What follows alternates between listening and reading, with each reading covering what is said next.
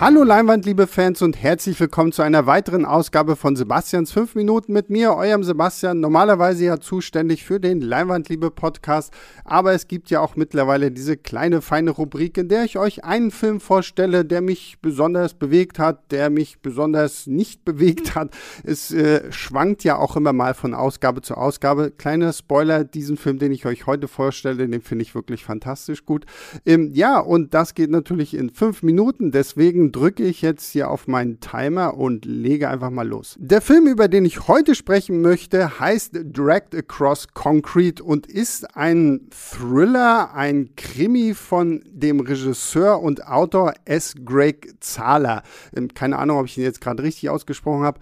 Ähm, wenn ihr diesen Regisseur kennt, dann wisst ihr wahrscheinlich, was euch erwartet. Für alle, die ihn nicht kennen, es ist wirklich ein sehr, sehr toller Regisseur, der sehr interessante Filme macht. Sein erster Film war Bone Tomahawk ein kleiner Western, der wirklich sehr klassisch daherkommt, bis er plötzlich in der zweiten Hälfte komplett kippt und was total krasses und was total anderes wird. Bone Tomahawk kann ich euch auch schon mal sehr, sehr empfehlen. Sein zweiter Film ist Brawl in Cell Block 99 mit Vince Vaughn, wie ihr Vince Vaughn wahrscheinlich noch nie gesehen habt. Äh, Brawl ist einer der brutalsten Filme, den ich überhaupt gesehen habe und dabei trotzdem auch echt verdammt gut. Und deswegen muss ich sagen, habe ich mich auf Dragged Across Concrete wirklich sehr, sehr gefreut. Hier ist auch wieder Vince Vaughn am Start, gemeinsam diesmal in den Hauptrollen mit Mel Gibson.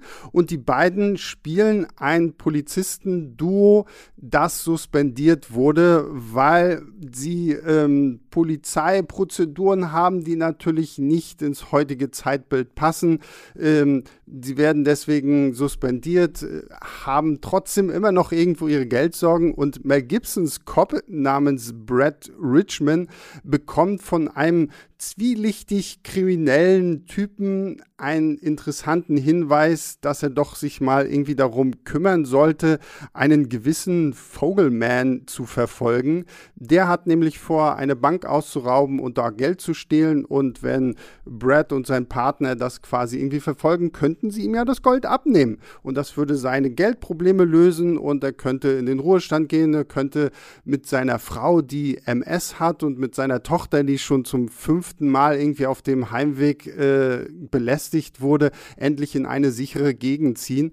Und das äh, machen sie dann auch und sie beschatten ihn auch. Und ähm, ja, was das Faszinierende an diesem Film ist, der ist irgendwie zweieinhalb Stunden lang und man merkt es nicht zu einer Sekunde. Und das Tolle ist, und was ich auch wirklich sehr an S. Greg Zahler schätze, ist, dass er sich wirklich Zeit nimmt für seine Charaktere. Also auch in Bone Tomahawk hat das gut funktioniert, auch in Brawl in Cell Block 99 hat das toll funktioniert und eben jetzt auch in Drag the Across Concrete funktioniert das gut, weil er zeigt uns wirklich diese Charaktere und wenn wir zum Beispiel Mel Gibsons Charakter sind, da denkt man, wenn man ihn sieht, denkt man, okay, er spielt halt wirklich den Mel Gibson, den wir kennen, der auch mit seinen äh, rassistischen privaten Ankündigungen immer nicht gut in, den, in, dem, in der Presse irgendwie irgendwie zu Wort kam.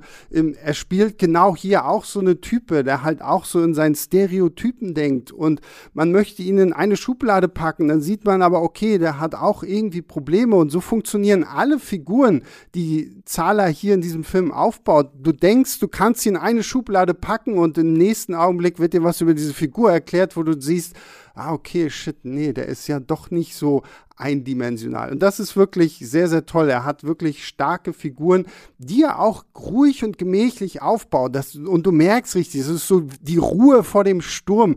Du, du spürst, du weißt, okay, es wird irgendwas Krasses passieren. Das, das schwingt so durch den ganzen Film durch. Aber wenn die sich unterhalten, wie das alles langsam aufgebaut wird, das ist, als würde Zahler hier so, so ein Schachpartie spielen und langsam seine Figuren aufstellen und uns dann darauf vorbereiten, was denn als nächstes kommt. Und dann das Finale ist auch wieder fantastisch von seiner Action, von seiner Brutalität. Das, oh, da, da, da muss man manchmal echt weggucken, aber es ist alles einfach, es fügt sich in so ein tolles Gesamtbild ein, dass diese, dieser Film auch einfach nur fantastisch ist, auch großartig geschauspielert von den kleinsten Nebenrollen bis zu den Hauptrollen. Wirklich ein fantastischer Film.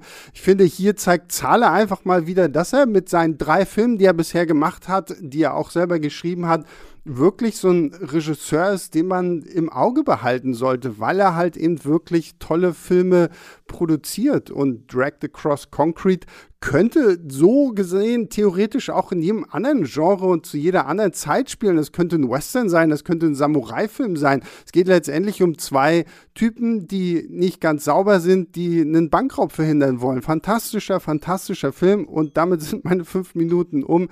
Wie gesagt, schaut euch das gesamte Machwerk von diesem Regisseur an. Ihr werdet es nicht bereuen, es sei denn, ähm, zu viel Gewalt ist dann doch nichts für euch, dann äh, vielleicht doch lieber nicht. Aber wie gesagt, äh, ich kann ihn wirklich nur wärmstens empfehlen. Tja, und damit ist auch diese Ausgabe wieder vorbei. Ich bedanke mich bei euch fürs Zuhören. Wir hören uns dann demnächst wieder bei Leinwandliebe wieder. Und bis dahin geht ins Kino, guckt ganz, ganz viele Filme. Wir hören uns beim nächsten Mal wieder. Bis dahin, macht's gut. Ciao, ciao. Leinwandliebe und Sebastians 5 Minuten sind Filmstarts-Podcasts der Webedia GmbH. Moderation und Schnitt Sebastian Gertschikow, Produktion Tobias Meyer, Monique Stibbe und Nina Becker. Die Songs Take a Chance und Easy Jam im Intro und Outro kommen von Kevin McLeod. Die Links zur Musik und zur Lizenz findet ihr in den Shownotes.